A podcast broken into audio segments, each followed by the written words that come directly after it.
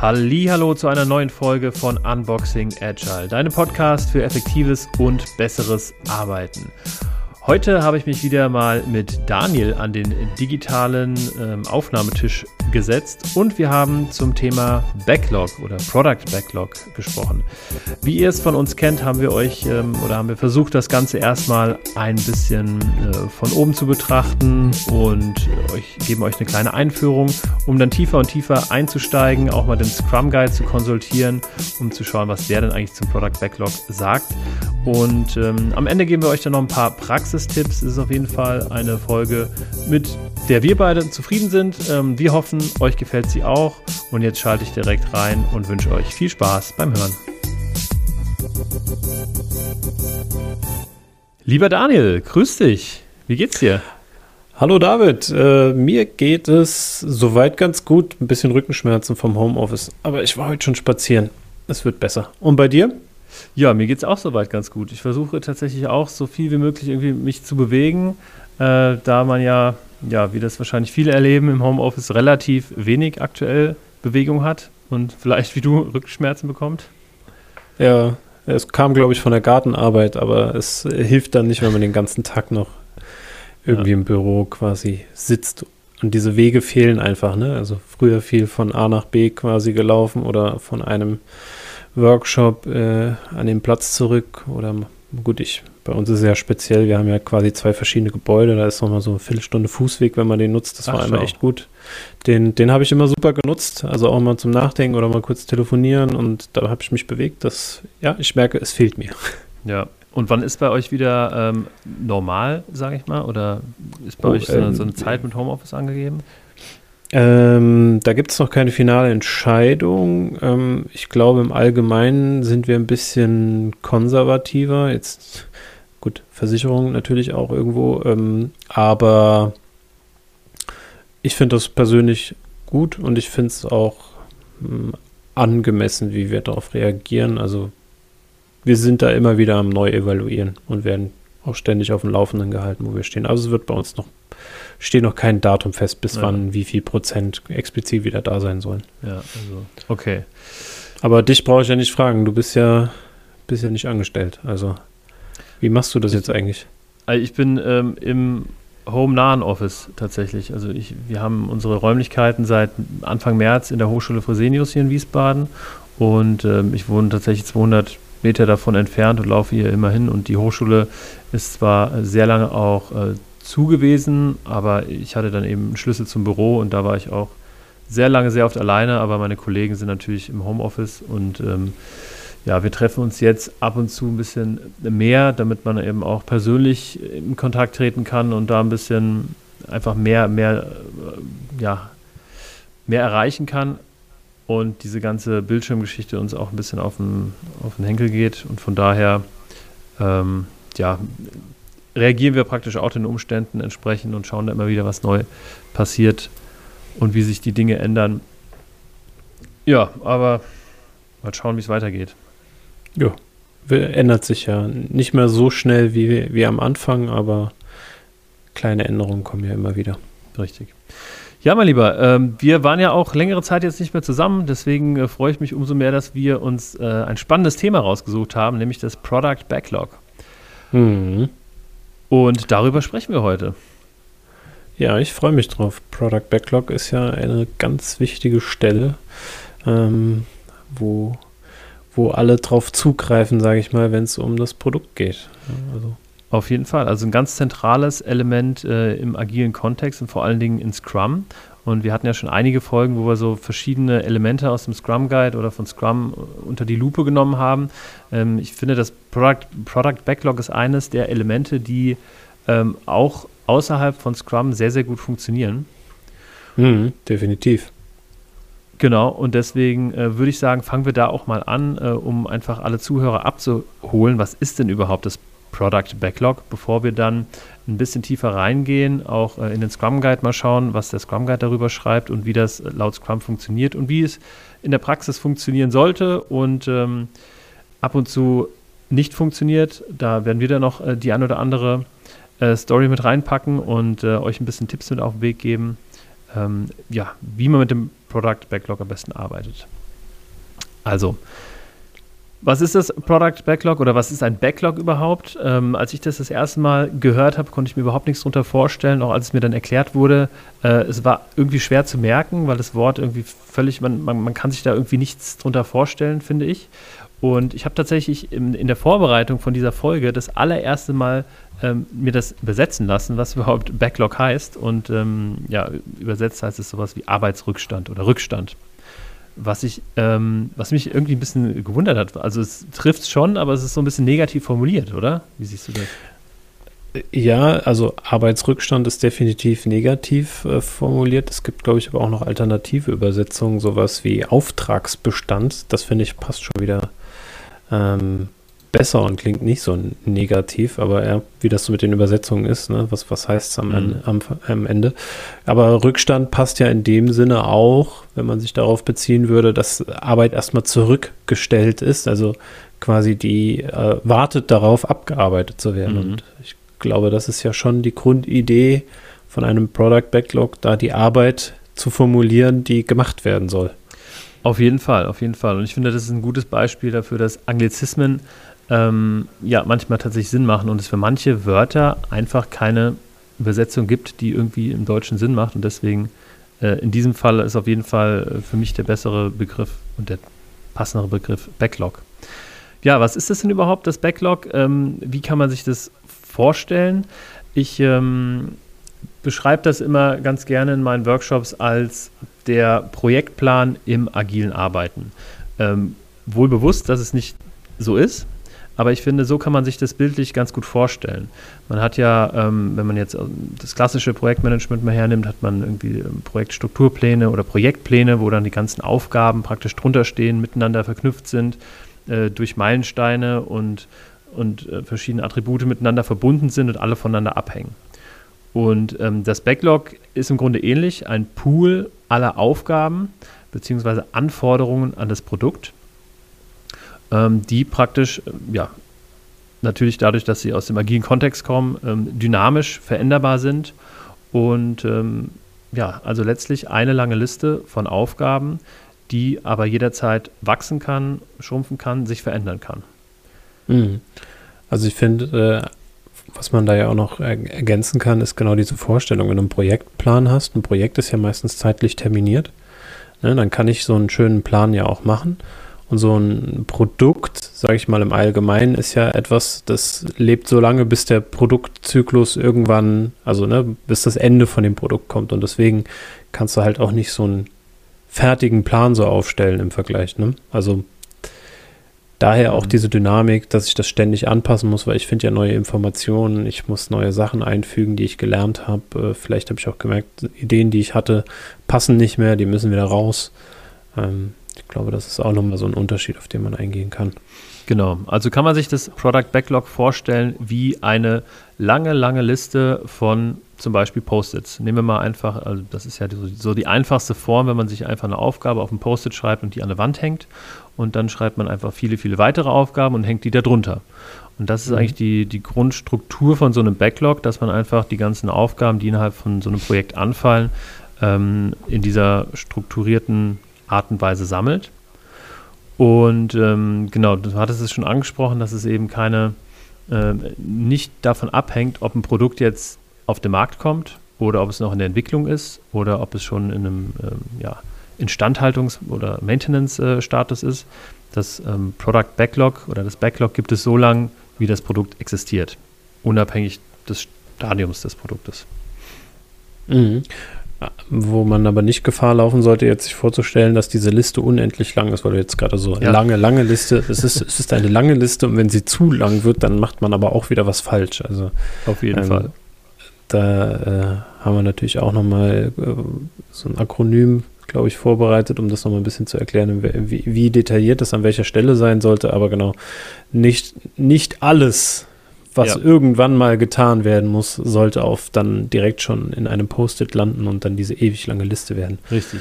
Und äh, gute Vorlage, wie verhindert man denn das, wenn man, keine Ahnung, ich sag mal, einfach eine, eine Mobile-App oder sowas äh, entwickeln will? Da hat man natürlich tausende von Aufgaben, ja. Und in einem Projektplan würden diese, ich sag mal, 200 Aufgaben oder, oder lass es noch mehr Aufgaben sein, alle unten untereinander stehen.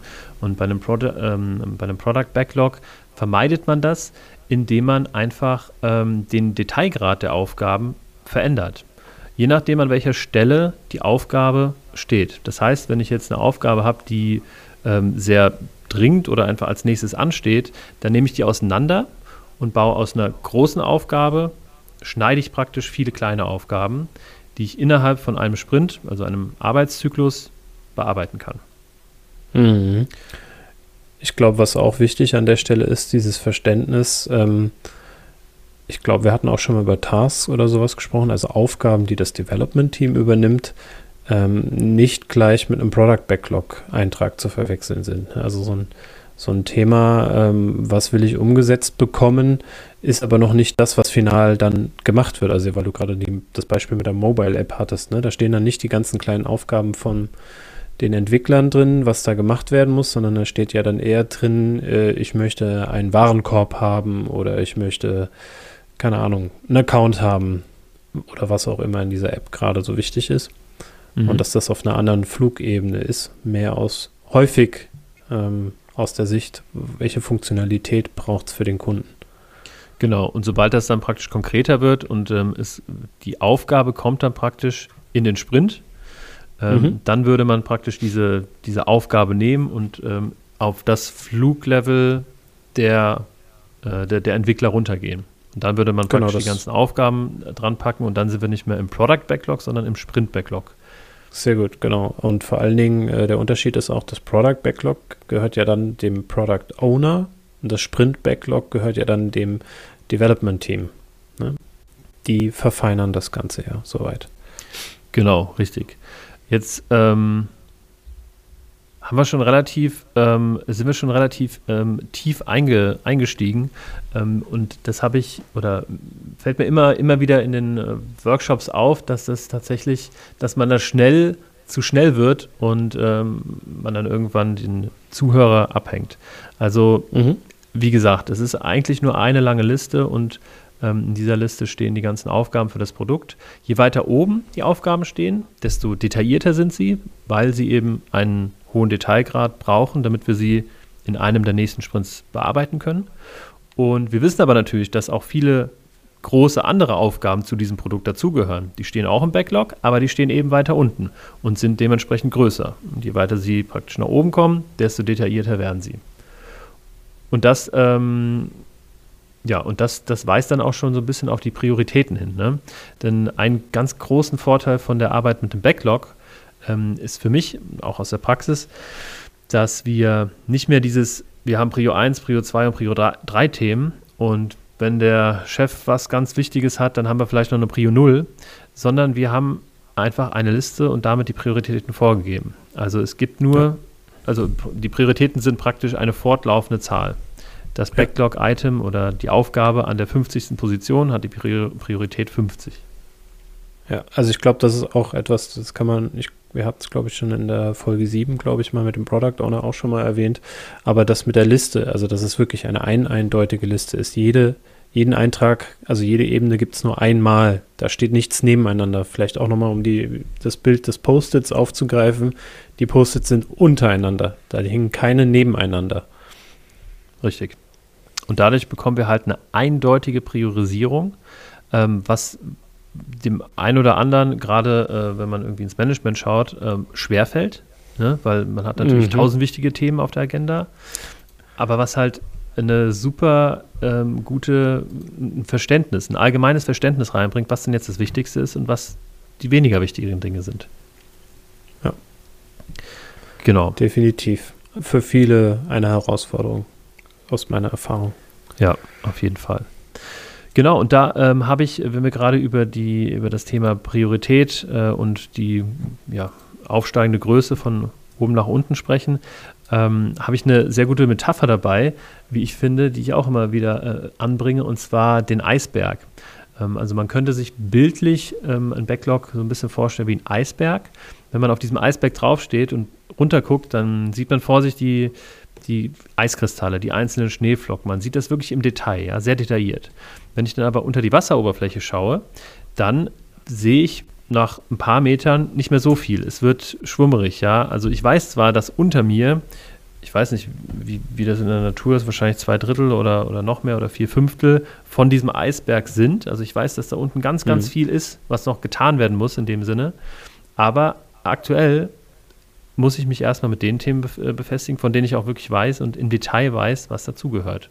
Und wenn ich dann die Themen abtrage, also praktisch die, den Schnee vom Eisberg oben abtrage, dann tauchen von unten die nächstwichtigeren Sachen auf, die ich dann bearbeite. Und ähm, daher auch das Akronym DEEP, also D-E-E-P, ähm, was die Eigenschaften von einem Product Backlog ganz gut aufgreift. Ja, ich, also ich mag das auch. Sollen wir da direkt mal, mal durchgehen? Ja, würde ich sagen. D steht für detailed, also detailliert.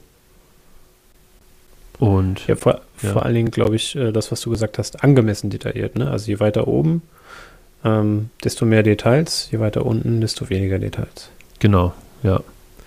Dann haben wir E wie estimated. Mhm. Also sprich Deutsch geschätzt. Also jeder Eintrag ist mit einer Schätzung versehen. Also wie aufwendig ist etwas. Genau, da haben wir jetzt noch gar nicht drüber gesprochen, aber das gehört tatsächlich auch zum, zum Backlog und das steht auch so im, im Scrum Guide drin, dass eben zu einem Backlog die Schätzung dazugehört. Also ja, wie viel Aufwand ist da drin? Und Schätzen ist so ein Thema, was tatsächlich eine eigene Folge verdient hat, ne, wenn wir da in die Tiefe gehen. Aber wir reißen es später auf jeden Fall nochmal an. Ja, und äh, nicht nur die Schätzung vom Aufwand, sondern natürlich auch die Schätzung vom äh, Businesswert. Also das ist ja, ne, der muss ja auch, der wird ja geschätzt, den weiß ja keiner. Genau. Aber und wenn ich als Product Owner dann sowohl den Businesswert geschätzt habe, als auch den Aufwand geschätzt habe, dann habe ich natürlich einen super Anhaltspunkt dafür, wie viel denn die einzelnen Aufgaben praktisch bringen an Wert pro Arbeitseinheit. Ja. Ich glaube, du hast gemeint, ähm, wenn das Product Backlog an der Stelle diese zwei Werte besitzt, weil Schätzen von den ähm, Aufwänden, das macht ja dann das Development Team. Genau, genau, richtig. Ja. ja. Okay, gehen wir gleich nochmal drauf ein. Ähm, ja. Dann haben wir das dritte, nee, den dritten Buchstaben, das zweite E von Deep, nämlich äh, Emergent oder Emergent, also mhm. ja, dynamisch, veränderlich. Mhm. Genau, das heißt ja, dass äh, was wir vorhin ja schon angesprochen haben, so ein Product Backlog verändert sich ja auch mit der Zeit und genau das muss dann auch drin sein. Also ich glaube, im Scrum Guide steht daher ist das Product Backlog ein lebendes Artefakt. Mhm. Also etwas, das sich ständig verändert und anpasst, weil Technologien sich ändern, weil ähm, Geschäftsanforderungen sich ändern, vielleicht auch Gesetze. Also muss das ja ständig angepasst werden. Ja, und das ist wirklich ähm, das, das steht für mich synonym zum, zum Wort Agilität. Ne? Also ich war mal in einem, in einem klassischen Projekt, war ich da ähm, Projektmanager, da ging es um ein Website-Rollout. Und ähm, da hatte dann die Agentur oder der Dienstleister, der praktisch für den ganzen ja, Rollout technisch äh, auf der technischen Seite verantwortlich war, die haben mir dann einfach so ein Google Sheet äh, geschickt, also eine Tabelle, wo dann wirklich, ähm, ich meine so 280 Einträge waren, also 280 Zeilen und in jeder Zeile stand dann Aufgabe X verantwortlich, der und der, zeitlicher äh, Ablauf so und so ähm, und so weiter und so fort. Ne? Und diese, diese, so eine Art von Projektplänen sind schon am zweiten Tag eigentlich obsolet, weil sich irgendeine Komponente verändert hat, die man vorher einfach mhm. nicht berechnen konnte. Und das ist ja auch so die, das, das Sinnbild von Agilität, dass oder die Annahme, die Grundannahme, dass sich Dinge verändern und äh, wir aufgrund dessen, ähm, also Pläne deswegen wertlos sind. Plan ist was anderes, gehört dazu, aber so einen Plan zu haben, äh, dieser Plan ist an sich wertlos, weil sich das sofort mit Erstellung praktisch ändert. Ja, genau, die Vorbereitung ist viel wichtiger als ähm, am Ende den Plan in der Hand zu halten und sich akribisch dran zu halten. Richtig, ganz genau. Und dann haben wir das, äh, den letzten Buchstaben, das P wie prioritized, also priorisiert in, in Scrum Guide äh, Intellekt oder in Scrum Guide äh, Deutsch heißt es äh, geordnet oder ordered auf Englisch. Ähm, die sprechen nämlich gar nicht von Priorisierung, sondern einfach von der Ordnung. Und ähm, indem ich das praktisch ordne, also das eine auf die erste, das nächste auf die zweite Position packe, habe ich es ja priorisiert. Deswegen auch im Deutschen die Übersetzung Reihenfolge, was manche Leute vielleicht dann äh, irritiert, was damit gemeint ist. Ähm, aber damit ist genau diese Priorisierung gemeint in, in dieser Listenform, wie du es vorhin erklärt hast. Genau, ja. So, ähm, jetzt habe ich mir als nächstes aufgeschrieben und da möchte ich kurz den Scrum Guide, ähm, den Scrum Guide wiedergeben, nämlich ein Product Backlog Eintrag enthält als Attribute eine Beschreibung, die Reihenfolge, die Schätzung und den Wert. Und jetzt haben wir uns schon im Vorfall äh, unterhalten und du hast mich aufgeklärt, was ein Attribut eigentlich meint. Also das heißt nicht unbedingt, dass jede, äh, jeder Eintrag, also jede Aufgabe das irgendwie als Ziffer oder, oder als geschriebenes Wort enthält, sondern es sind einfach Eigenschaften, die jeder einzelne Eintrag, also jede einzelne Aufgabe mit sich bringt. Ne? Genau, also das ist ganz wichtig, dass man sich das auch mal vor Augen führt, finde ich, weil wenn eine dieser Komponenten fehlt, fehlt halt einfach auch etwas. Also was ganz äh, Wichtiges, um das Thema zu beschreiben oder, oder verstehen zu können oder einordnen zu können. Also Beschreibung ist ja irgendwie naheliegend. Das ist, muss ich sagen, ist mir selten vorgekommen, dass ich jetzt keine wirkliche Beschreibung gesehen habe. Manchmal habe ich wirklich nur Titel gesehen, mhm. ähm, weil man gesagt hat, das reicht an Beschreibung. Äh, das war aber eher selten. Ähm, die Reihenfolge, äh, ja, das ist dann das ist dann schon eher so ein Thema, da kann man drüber streiten, ne? wie du es schon gesagt hast. Mhm. Dann hast du Prio A, B, C und dann wird die Sachen irgendwie da eingeteilt. Das ist dann halt keine Reihenfolge. Ähm, ja, mit der Schätzung, da finde also ich weiß nicht, wie es dir da geht, würde würd mich auf jeden Fall mal interessieren. Ähm, bei der Schätzung ist es so, das kriege ich im größten Teil ist es dann schon so, dass das vom Team kommt, also vom Development-Team, aber häufig ist es auch noch so, dass dann der ähm, ja, der Product Owner entweder so mitschätzt oder die ähm, Schätzung schon mal so vorgegeben hat. So. Also ich habe da schon mal einen Wert eingetragen.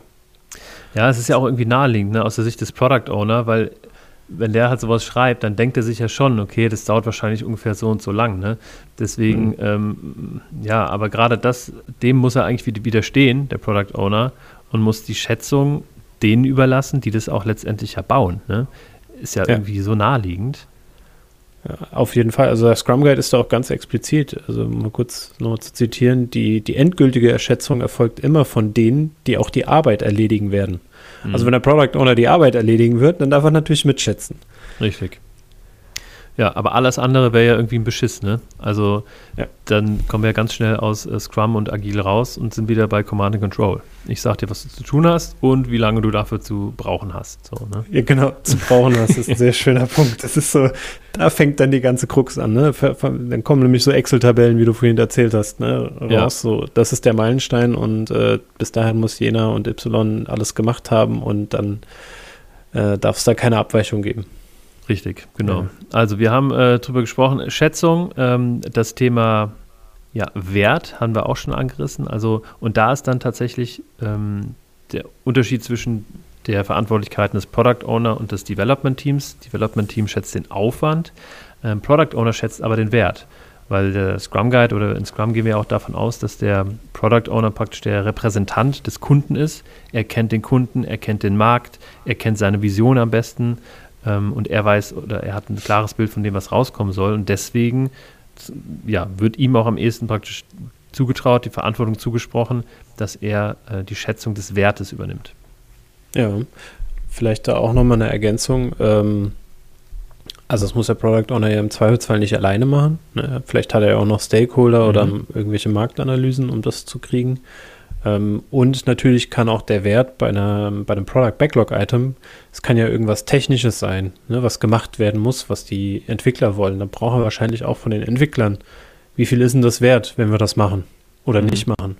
Und man kann ja ganz bewusst den auch nicht geben. Ne, wo man sagt, ich sage jetzt mal was ein ganz simples Beispiel, äh, ich habe irgendwo einen Rechtschreibfehler in einem Quelltext drin, also nicht im Quelltext, sondern in irgendeiner Textbeschreibung drin. Mhm. Ja, ist halt die Frage, muss ich den Aufwand betreiben oder nicht? Jetzt irgendwie, ähm, keine Ahnung, der Gesetzestext ist oder die AGB ist und da ist halt ein entscheidendes Wort falsch geschrieben, ist das wahrscheinlich deutlich wertvoller, das zu korrigieren, als jetzt in irgendeinem Fließtext, der halt nur irgendein Produkt beschreibt. Mhm. Ja, ganz genau. Ganz genau. Ja. Ähm, genau, Reihenfolge haben wir darüber gesprochen. Die, also wir haben die wichtigsten Attribute auf jeden Fall. Laut Scrum Guide zumindest. Die haben wir durch. Ja, genau. Und jetzt lass uns mal einsteigen in das Thema äh, nochmal Beschreibung. Denn in welchem Format kommt denn eigentlich ähm, so ein Product Backlog Eintrag oder ähm, Aufgabe der Einfachheit halber? Wie kommt denn so eine äh, Beschreibung eigentlich zustande? Wie schreibt man das am besten? Und da gibt es ähm, das Format der User Story. Ähm, wahrscheinlich auch eine einzelne Folge wert, weil man da ganz, ganz viel drüber sprechen kann. Aber das ist so ähm, das steht zwar nicht im Scrum Guide und das ist, glaube ich, wichtig hier nochmal zu erwähnen, dass es nicht kein Muss ist und nicht von Scrum vorgeschrieben wird. Aber ähm, die meisten Teams, die oder viele Teams, die mit Scrum arbeiten, arbeiten auch mit User Stories, ähm, um ihre Aufgabe oder Anforderungen zu beschreiben. Mhm. Genau. Manchmal auch ein bisschen unglücklich, aber ja. da, da, kann, da kann ich vielleicht gleich noch eins zum Besten geben. Genau. Aber, also erstmal, äh, ähm, was, was ist denn eigentlich eine User Story? ja, letztlich ein, eine Art, wie ich eine Anforderung aus User-Sicht formulieren kann. Ne? Ähm, und zwar einfach mit dem Satz, wer macht was, warum. Und das ist so ein einführender Satz und darunter kommen dann praktisch die Akzeptanzkriterien oder weitere, ähm, weitere Ausführungen. Und ähm, ich habe hier zwei User Stories mitgebracht und würde einfach mal die Zuhörer bitten, ähm, wenn Sie nicht am öffentlichen Straßenverkehr gerade teilnehmen, vielleicht mal die Augen zu schließen und euch einfach mal von mir zwei Beispiel-User-Stories anzuhören ähm, und das auf euch wirken zu lassen. Daniel, mach doch auch mal die Augen zu. Ich, ich, ich musste gerade echt das Lachen unterdrücken, weil ich das so gut fand, dass du da so mitgedacht hast. Ich, und ich mir gerade vorgestellt habe, wie jemand auf der, auf der Autobahn anfängt, die Auto, Augen zu schließen, weil du gesagt hast, mach doch mal die Augen zu. Ja, und am Ende kommt dann hier das Anwaltsschreiben rein, ja, sie haben gesagt und so, ne? Also, ja, genau. oder wenn ihr Gut mitgedacht, Chapeau. Wenn ihr an irgendwelchen scharfen Maschinen oder so sitzt, also Genau. Mitdenken. Also wenn, wenn nichts Gefährliches ist, wenn ihr die Augen zumachen könnt, macht mal die Augen zu. Ich mach die Augen zu, los, raus. Genau, also als Familienvater möchte ich ein Haus, um meiner Familie ein schönes Leben zu ermöglichen. Die zweite. Als Immobilienmakler möchte ich ein Haus, um einen repräsentativen Firmensitz zu haben. Mhm. Jetzt könnt ihr die Augen wieder aufmachen, wenn ihr noch nicht irgendwo gegengelaufen seid. Ähm, und das sind äh, zwei User Stories, an denen ich ganz gerne ähm, aufzeige, wie wichtig die einzelnen ähm, ja, Bestandteile oder Elemente sind. Also das Wer möchte was, warum. Ne? Und ja, jetzt könnt ihr euch mal kurz fragen, was ist denn das Wichtigste? Was sollte ich eigentlich als Aufgabensteller am, am meisten ausformulieren? Das Wer, das Was oder das Warum? Daniel, hast du deine Meinung zu? Aber sowas von, ich weiß es, ich weiß es. Also ich glaube es zumindest. Das wäre lustig, wenn du jetzt was anderes sagen würdest, als äh, auf das, was ich hinaus möchte. Also ich glaube ja, es ist das Warum. Ja. Puh. genau, also natürlich das, das Warum. Ne? Ähm, denn der Grund, warum ich etwas haben möchte, ist natürlich extrem entscheidend dafür, ähm, wie das letztlich entwickelt wird. Und wenn ich als, ich sag mal, Product Owner oder derjenige, der die Aufgabe stellt, wenn ich das was ähm, kleinlichst dokumentiere und sage zum Beispiel, ich möchte ähm, ein Haus mit 2,20 Meter hohen Decken mit einer rosaroten Tapete und XYZ und das wirklich ähm, haarklein äh, wie eine Checkliste so abarbeite, dann ähm, bin ich nicht mehr im Problemraum und dem, in dem müsste ich eigentlich sein als Product Owner, sondern dann gehe ich in den Lösungsraum. Ähm, ja. Und da soll aber eigentlich das Entwicklungsteam drin sein oder derjenige, der das baut ne? oder daran arbeitet. Definitiv. Also ich glaube, was ähm, also man kann jetzt, man könnte jetzt darüber streiten, ob wie, wie äh, gut die Storys sind, aber ich finde für den Punkt, den du ausarbeiten willst, sind sie sehr gut. Ne? Also dieses, es geht um das Warum und äh, was ich auch schon beobachtet habe, dass halt einige auch diese, wenn sie User Stories verwenden, umdrehen Und wenn du es umdrehst, dann bist du sogar bei fast so einem Format, das nennt sich nochmal anders. Ich weiß nicht, ob du das kennst. Job Stories, so eine Alternative, wo es dann auch wirklich viel um das Warum geht. Ja, abgeleitet also, von den Jobs to be done, oder? Genau, das ja. ist aus dem Jobs to be done Framework. Ähm, da geht es mehr um diese Sache, welches Problem will ich quasi eigentlich lösen. Ähm, und das bringt nämlich genau das, was wir vorhin hatten mit diesen ähm, der, auf welcher Flugebene ist quasi ein Product Backlog Item, ne? Also, wo du es gerade gesagt hast, hier, ich beschreibe jetzt nicht noch welche Türen und Fenster und welche, wie genau die aussehen sollen, sondern das beschäftigt dann das ähm, Development Team, ne? Also, wie dann das Haus am Ende genau aussehen soll. Weil vielleicht finden nämlich ganz andere Lösungen, als ich gedacht habe. Wenn ich denen halt schon vorher klein, klein alles halt äh, sage, wie sie sein sollen, gibt es halt wenig Spielraum, ne? Mhm. Und da verschenkt man auch eine Rolle des Product Owners viel Potenzial, Dinge günstiger zu bekommen. Also auch gerade wenn es um die Schätzung geht. Ne? Wenn, es ist ja ein Unterschied, ob ich jetzt schätze, ähm, wie aufwendig ist äh, es, ein, ein Familienhaus zu bauen für ein schönes Leben im Vergleich zu einem repräsentativen Firmensitz. Mhm. Ne? Als wenn ich jetzt sage, okay, da muss genau so viele Fenster und so viele Türen und die müssen die Form und jenes. Da bin ich ja erstmal mit den unendlich vielen Beschreibungen beschäftigt. Und äh, es macht es nicht unbedingt leichter, das in Relation abzuschätzen. Mhm. Ich war mal ähm, vor, vor ein paar Jahren in einem, einem Softwareprojekt, ähm, aber Software, also Webentwicklung, also eine Website. Und es war eigentlich eine, eine ziemlich simple Website. Ähm, und da haben tatsächlich allein die Schätzungen der IT irgendwie so zehn Manntage in Anspruch genommen oder zehn Personentage. Und das war halt schon ein großer Teil von dem Budget, was der Kunde eigentlich hatte. Also ähm, mhm. allein dadurch, dass es halt so ultra ausformuliert war oder, oder dass das Entwickler, Entwick Entwicklungsteam das extrem ausformuliert hat und dann nochmal äh, zu sämtlichen anderen, also das war äh, unfassbar, was, was man an, an Schätzen irgendwie Vielleicht ist das auch genau der richtige Punkt, um, äh, es gibt ja das sogenannte Refinement oder die Verfeinerung des Product Backlogs in Scrum. Ja. Und äh, Scrum sagt ja, wie viel Zeit man sich dafür nehmen sollte. Und ich finde die Zahl immer wieder überraschend hoch, muss ich immer noch sagen. Also es ist selten, dass ich Leute sehe, die sich wirklich so viel Zeit dafür nehmen. Genau, was ist das Refinement eigentlich?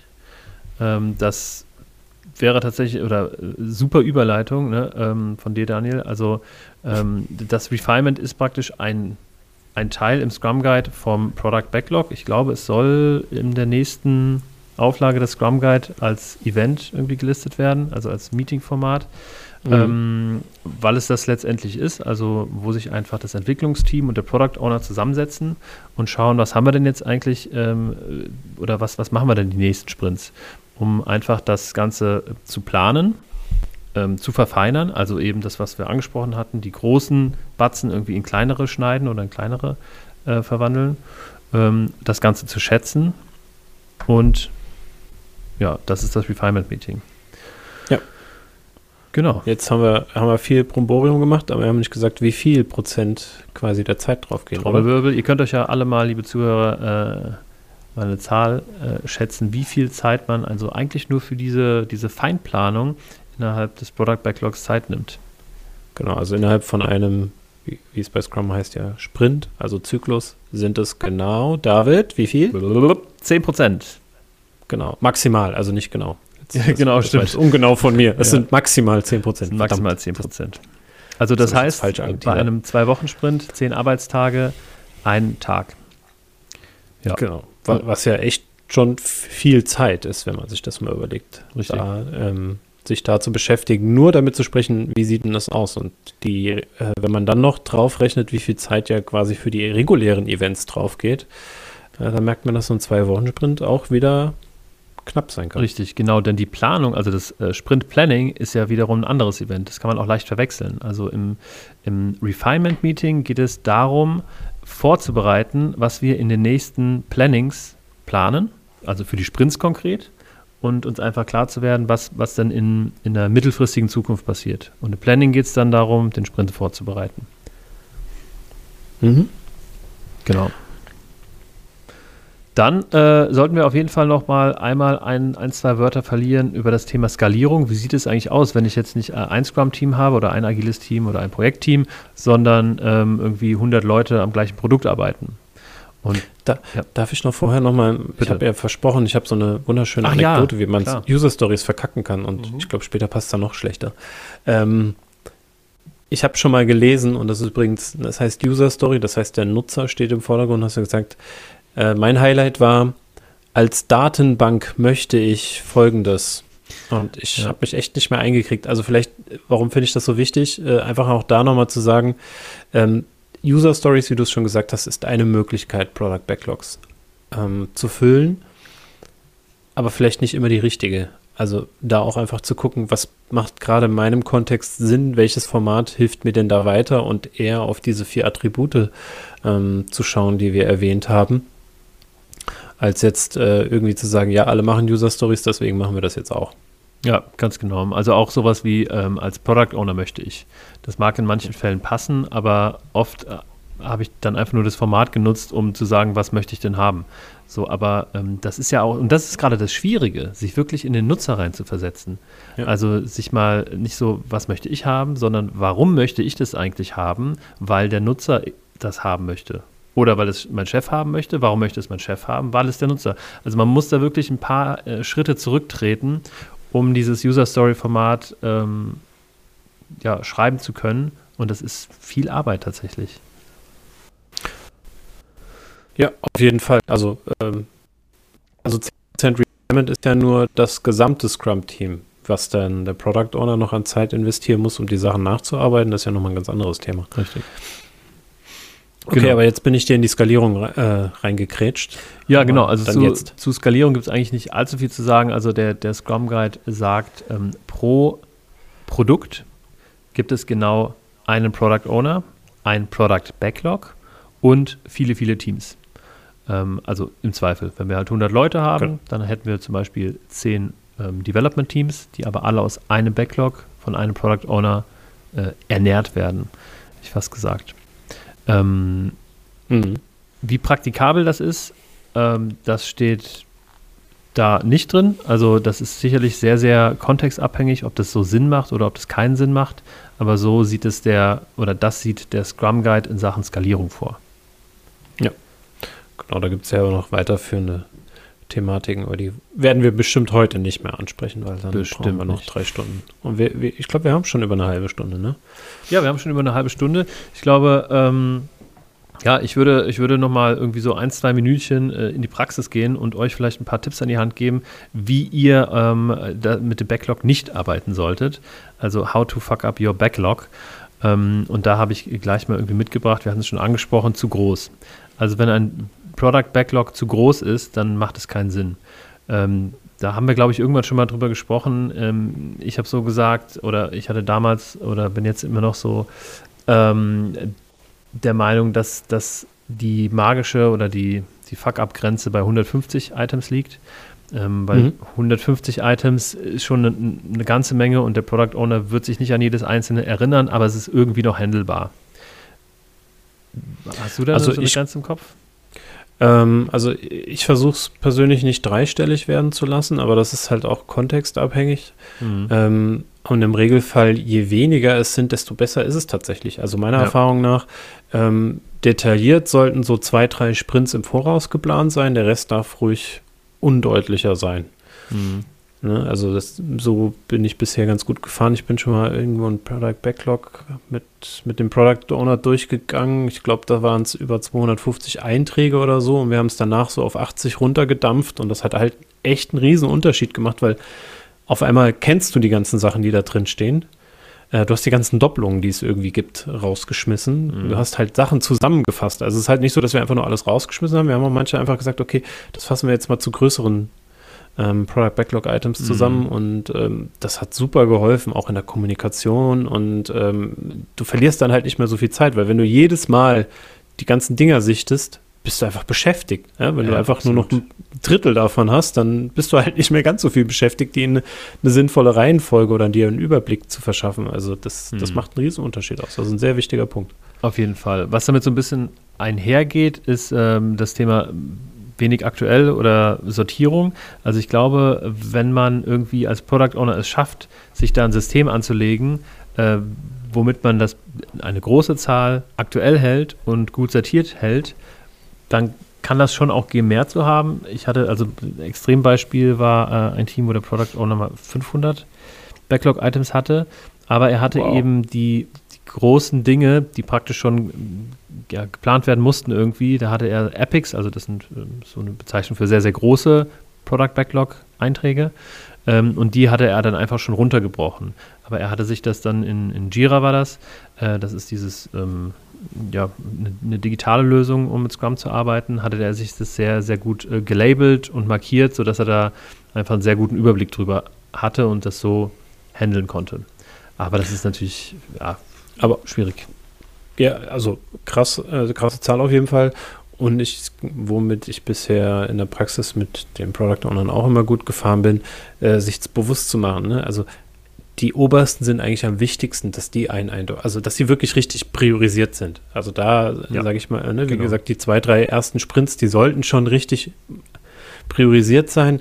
Danach ist es meistens, ne, so, ob da jetzt an Stelle 49 oder 50 das Item steht, ist meistens nicht mehr so relevant. Ne? Mhm. Aber es macht schon einen Unterschied, ob etwas an der 1 oder 2 steht. Ne? Oder Absolut. 1 oder 5. Also, ne? Ja. Und wie gesagt, ob es dann an 45 oder 50 steht, macht dann meistens nicht mehr den riesen Unterschied. Ja, hast du noch ein How to Fuck Up? Ähm, ja, zu wenig Zeit. Also ja. das ist so ein typisches Phänomen, das ich häufig beobachte, so dass Product Owner denken, ja gut, das passiert ja schon so irgendwie oder das erledigt sich allein oder das, das muss nicht so ordentlich beschrieben sein, da reicht so eine Überschrift, ne, sage ich jetzt mal überspitzt. Mhm. Ähm, meiner Erfahrung nach ist es gut für ein Product Backlog, wenn es wenn es gut beschrieben ist und vor allen Dingen viel auch in Absprache mit dem Development-Team. Also auch das ist vielleicht noch so ein anderes How to Fuck Up, sich möglichst alleine damit auseinandersetzen, es niemandem zeigen und dann erst zum äh, mhm. ähm, Planning kommen und dann sagen, so, hier ist übrigens das mega geile Backlog. Also das, das kann gar nichts anderes als gut sein. Ne? Also das ist ja. auch eine gute Möglichkeit, das Ganze zu verlangsamen und schlechter zu machen. Ja, genau, in Transparenz. Zum Glück sind ja die ganzen ähm, agilen Software-Unterstützungen da ähm, auf Transparenz ausgelegt. Ähm, da kannst du immer noch viel Quatsch mitmachen, indem du Ansichten limitierst und so. Also ja. jetzt gerade, wenn es um Stakeholder geht. Aber ja, prinzipiell hast du recht, die geben das mehr her. Ähm, ist ein wichtiger Punkt, den man nicht vergessen sollte. Auf jeden Fall. Okay, zusammenfassend bleibt zu sagen, das Backlog ist ein ähm, super Tool, was Teams, ob agil oder nicht, ähm, weiterhilft oder helfen kann, dabei agil Produkte zu entwickeln. Und ich glaube auch, ich würde sagen, Teams zu organisieren. Also man kann ja wirklich Prozesse um das Backlog drumherum bauen, die einfach dabei helfen, Arbeit ja letztlich agiler zu machen. Mhm. Ja, definitiv. Genau, von daher, ähm, ja, ich würde sagen, wenn ihr Fragen zum Backlog habt, dann schreibt uns einfach. Ähm, entweder wir klären das auf dem kurzen Weg oder wir machen mal eine Folge drüber. Ähm, auf jeden Fall ein sehr, sehr spannendes und relevantes Thema, glaube ich. Ja, auf jeden Fall ein Kernelement. Der, da stimme ich dir zu. Ja. Dann kommen wir zu unseren Kategorien, die ihr natürlich alle schon kennt und auf die ihr wartet. Gibt es zu. Ähm, Meet Us. Also, bei mir, ich habe mal in meinen Kalender ge geschaut. Äh, mich gibt es ja natürlich nur noch digital aktuell, äh, wie dich wahrscheinlich auch. Und äh, zwar bei meinem nächsten Trainer- und Coaches-Meetup. Da sind übrigens nicht nur Trainer und Coaches herzlich willkommen, sondern auch alle, die das Thema interessiert. Am 2. Juli, das ist ein Donnerstag, abends ähm, remote natürlich, also äh, per Zoom-Call mit dem Thema Remote Design Sprints. Design Sprints äh, oder ein Design Sprint ist ein ganz Hype-Thema, würde ich fast sagen. Also so ein, äh, angelehnt an Design Thinking, ähm, ein Framework. Ähm, und da haben wir Benno Löwenberg da, der ähm, ja, ziemlich hoch dekoriert ist, was das Thema angeht. Ähm, und auch in ziemlich vielen äh, Unternehmen da rumhopst. Und er wird uns ähm, in einem Impulsvortrag sagen, was es denn mit Remote Design Sprints auf sich hat und wie man Design Sprints eben in unserer ähm, ja, Homeoffice-Zeit so durchführen kann. Ja, sehr cool. Ähm, das passt perfekt. Ich habe heute noch einen Kollegen, der äh, überlegt, wie er Design-Sprints bei uns remote machen kann. Dann werde ich ihm gleich mal den Link zuschicken. Auf jeden Fall. Ähm, mal gucken, ob ich es auch schaffe. Also würde mich auf jeden Fall interessieren. Ich schaffe es aber auf jeden Fall zu deinem Thema, weil das ist ähm, richtig gut und ich habe schon lange darauf gewartet, dass es mal einer anspricht. Okay, ja, ähm, danke. Äh, ja, ich werde am 29. Juli ähm, gibt es wieder den agilen Stammtisch, der jetzt äh, hat eine kleine Namensänderung bekommen und noch ein kleines Logo-Update. Der heißt jetzt nicht mehr agiler Stammtisch Mainz-Wiesbaden, sondern agiler Stammtisch Rhein-Main. Und ähm, das ganze äh, Thema ist quasi von den Digitalexpertinnen ähm, Christiane Brandes Fiesbeck, ähm, Christina Schreck, Jo Christoph und Maike Küpper. Vielleicht kennt die äh, ein oder andere Person diese Damen ähm, auf Twitter. Und ich glaube, die mögen es nicht, wenn ich Damen sage. Das tut mir leid. Ich ziehe das Wort zurück. Also die Digitalexpertinnen äh, Expertinnen, ähm, haben auf Twitter eine Diskussion angestoßen, die heißt Verkopfte Agilität, äh, wie Spitzfindigkeiten echte Lösungen verhindern. Und ich äh, würde sagen, ich zähle zu, definitiv zu diesen Personen, die auch mal ein bisschen verkopft dabei sind. Ähm, ich gestehe das, deswegen habe ich das Thema auch ähm, definitiv als diskussionswürdig mal betrachtet. Und da wird es eine Podiumsdiskussion geben, eine digitale, also kommt gern vorbei, meldet euch an. Ich freue mich auf euch. Am 29. Juli abends. Genau, äh, spät abends, äh, Elternfreund, also einigermaßen elternfreundliche Zeit, Viertel nach acht bis Viertel vor zehn. Dann zum Tweet der Woche. Ähm, ich hatte ja eigentlich schon groß angekündigt, ich nicht mehr, bin nicht mehr so auf Twitter aktiv. Dennoch habe ich letztens einen äh, Tweet geschaut und habe diesen Tweet gleich auf LinkedIn geteilt, weil das jetzt meine Plattform der Wahl ist, äh, weil ich das äh, eine super coole bildliche Veranstaltung äh, finde. Nämlich von Steve Blank. Ähm, Steve Blank hat geschrieben: Actual picture of companies who haven't pivoted their business model due to the pandemic. Also äh, frei übersetzt, äh, das ist ein äh, sinnbildliches Bild dafür, ähm, wie Unternehmen gerade dastehen, die ihr Geschäftsmodell nicht ja, verändert haben in der Krise. Und da sieht man diesen ähm, ein, ein Bild von, ähm, wie heißt denn der nochmal? Der Coyote. Der Coyote von Roadrunner. Ähm, wie er praktisch ja, in der Luft äh, hängt, also diese typische Trickfilm-Zeichnung.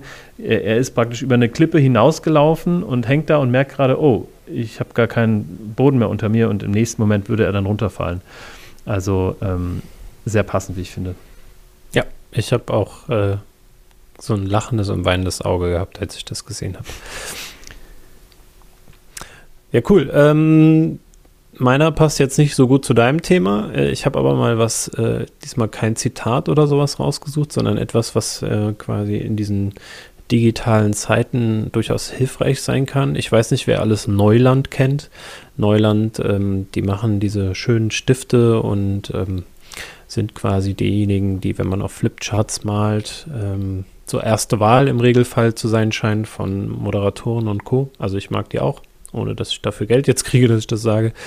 Ähm, da hat die Sarah Banan Banasiak, ich glaube, sie verzeiht es mir, wenn ich es nicht richtig ausgesprochen habe. Die Sarah. Ähm, genau, Sarah ist vielleicht einfacher. Sie hatte äh, geteilt eine ähm, Flipchart-Schrift von Neuland, sodass man sozusagen, wenn man Bilder oder auf A4 irgendwie das benutzt und ähm, diese Schriftform benutzt, dann sieht das halt quasi sehr stark nach Flipcharts aus. Und ich fand das eigentlich ganz cool, mhm. ähm, diese Schriftart da zu benutzen, weil mir gefällt die. Und das sieht halt aus, wie als ob man das auf einem großen Flipchart gemalt hätte. Und dann hat das auch wieder so ein bisschen Offline-Feeling.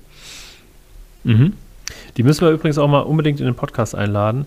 Ähm, ich hatte sie schon mal in meiner Vorlesung äh, zum Thema Entrepreneurship, wo sie eingesprungen ist, äh, weil jemand anders abgesprungen ist, ganz kurzfristig und die ist äh, echt mega cool. Ähm, ja, die ist auf jeden Fall hiermit eingeladen. Wenn du es nicht hörst, Sarah, ich komme auf dich zu. Okay. Ich würde mich freuen. Auf jeden Fall. Ähm, das war's schon. Wer M sagt, hat nichts mehr zu sagen. Also Liebe Zuhörer, schön, dass ihr diesmal auch wieder dabei wart. Äh, wir hoffen beide, dass es euch gefallen hat und dass ihr vielleicht das eine oder andere mitnehmen konntet für euren Arbeitskontext. Wenn nicht, schreibt uns, wie gesagt. Ähm, gibt dieser Sendung ein Like und folgt uns überall da, wo man uns folgen kann. Zum Beispiel auf Twitter unter dem Handle Unboxing Agile. Und dann freuen wir uns, wenn ihr beim nächsten Mal wieder dabei seid und sagen, ciao, ciao, euch eine schöne Zeit. Bis dahin, ciao.